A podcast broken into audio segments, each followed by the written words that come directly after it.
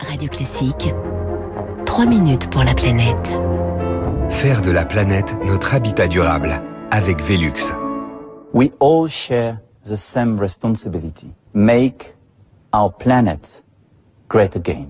Rendre sa grandeur à notre planète, c'était il y a cinq ans jour pour jour, le 1er juin 2017. Emmanuel Macron lançait ce slogan quelques minutes après l'annonce du retrait des États-Unis euh, des accords de Paris sur le climat. Bonjour Baptiste Gabory. Bonjour François, bonjour à tous. Le Make Our Planet Great Again est devenu le nom du programme destiné à attirer en France des chercheurs du monde entier, des Américains notamment, sur le changement climatique.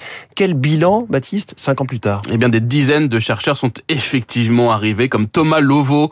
Il est français, mais il avait fait toute sa carrière post-thèse aux États-Unis, dans une université en Pennsylvanie, dans un centre de recherche également de la NASA. En 2017, au moment où Emmanuel Macron lance son appel, l'effet Trump se fait sentir dans sa recherche. Ça a commencé par des appels d'offres qui ont été annulés, des fois des financements par la NASA, des programmes qu'on attendait qui ont été repoussés d'un an, deux ans. Et puis moi, un énorme projet, c'était plus de 2 millions de dollars quand même à l'époque, avec sept laboratoires impliqués, qui avait été sélectionné pour financement et qui m'a été refusé parce que l'administration Trump a coupé en fait les financements. Donc le contexte devenait de plus en plus difficile. Donc c'était là un petit peu une opportunité à saisir en me disant pourquoi pas. Son dossier est sélectionné. Il fait partie des 18 premiers lauréats de la première vague Make Our Planet Great Again. Il arrive en 2018 au LSCE, le laboratoire des sciences du climat et de l'environnement, à Paris, un grand laboratoire de recherche sur le climat. J'ai réussi à m'installer assez rapidement et puis l'aide de mes collègues en fait a participé à des projets qu'ils avaient déjà en cours. Et ce qui a été assez surprenant, c'est de réaliser que finalement j'étais au même niveau de financement que j'avais eu aux États-Unis, à peu de choses près, que finalement le, nombre de collaborations était, était grandissante et que autant les États-Unis d'un point de vue politique s'étaient rétractés sur le changement climatique, autant l'Europe euh, est une machine en avant. Il obtient un million d'euros pour un programme de suivi des émissions de CO2 dans les grandes villes. Depuis,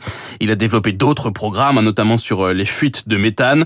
Thomas Lovo donc, mais aussi Laurie Hamelin, canadienne, elle aussi arrivée en 2018. J'avais un poste au Danemark que je venais de laisser pour aller en Pologne. Ça faisait un an que j'y étais. Et ben, j'avais un copain français. Et puis cet appel est arrivé. Puis bon, ça me semblait euh, plutôt intéressant. Et puis voilà, donc du coup, c'est ce qui m'a poussé à candidater. euh.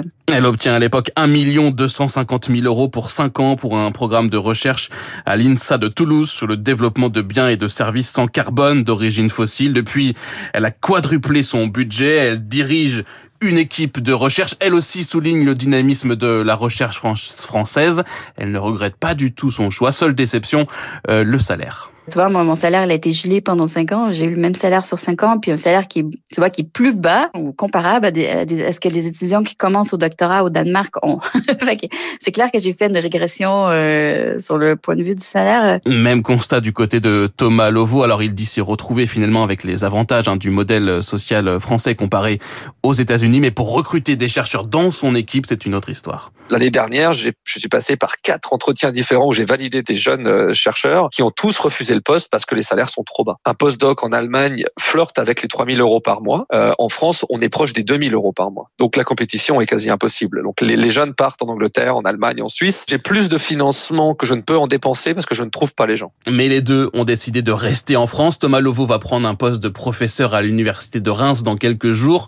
Laurie Hamelin, elle, dirigera une chaire à l'INRAE. Au total, 42 chercheurs ont été accueillis en France depuis 2018. Budget total 60 millions d'euros. On ne sait pas combien sont restés ou repartis. D'autres programmes d'accueil ont été lancés à destination euh, d'étudiants, de doctorants. En octobre dernier, un 37 lauréats ont ainsi reçu eux aussi une bourse pour une durée de 12 mois. La France est-elle devenue le paradis des chercheurs sur le changement climatique? C'était 3 minutes pour la planète. À réécouter sur Radio Classique.